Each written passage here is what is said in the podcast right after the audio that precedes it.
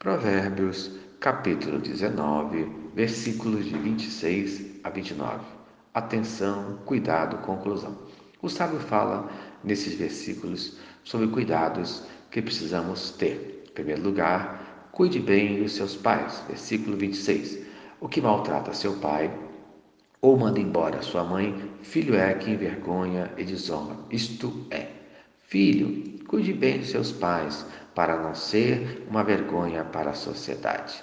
Filho abençoado, conforme Êxodo capítulo 20, versículo 12.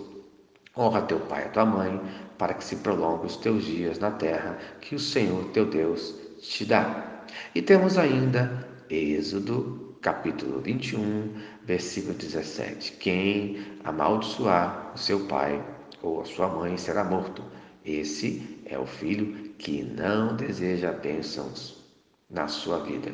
Que filho você é? Em segundo lugar, ouça bem as instruções, versículo 27. Filho meu, se deixares de ouvir a instrução, irá desviar-se das palavras do conhecimento. Isto é, se você deixar de ler a Bíblia e orar, deixar de ouvir a voz de Deus, logo estará longe dos seus caminhos. Por isso, o apóstolo Paulo chama a nossa atenção em 2 Timóteo, capítulo 2, versículo 15. Procura apresentar-te a Deus aprovado como obreiro que não tem do que se vergonhar, que maneja bem a palavra da verdade. Isto é, estude a palavra de Deus e, com certeza, você não passará vergonha. Em terceiro lugar, cuide em sempre falar a verdade. Versículo 28. A testemunha de Belial escarnece a justiça e a boca dos perversos devora a iniquidade. Isto é,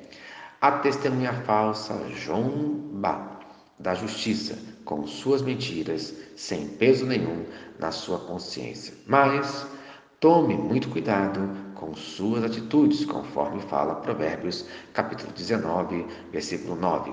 A falsa testemunha não fica impune, e o que profere mentiras perece. Isto é, mais cedo ou mais tarde o castigo virá para o mentiroso. Em quarto lugar, cuidado.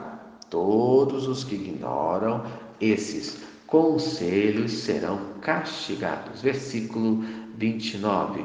Preparados estão os juízos para os escarnecedores e açoites para as costas dos insensatos. Isto é, o castigo já está preparado para aqueles que não gostam de ouvir conselhos. A palavra de Deus é bem clara em relação a essa advertência, conforme fala Gálatas, capítulo 6, versículo 7. Não vos enganeis, de Deus não se zomba, pois aquilo que o homem plantar, isso também colherá. Amém. Então, no dia de hoje, preste bastante atenção nas advertências de Deus e coloque em prática e seja abençoado no nome de Jesus. Amém. Vamos orar, Senhor Deus. Obrigado por mais um dia. Abençoe a vida de cada um de nós que cada um preste bastante atenção na sua palavra e coloque a sua palavra em prática, no nome de Jesus. Amém. Eu sou o pastor Eloy, sou pastor da Primeira Igreja Batista em São Miguel Paulista, localizada na rua Arlindo Colasso, número 85, no centro de São Miguel Paulista, São Paulo. E lembre-se, Deus no controle sempre.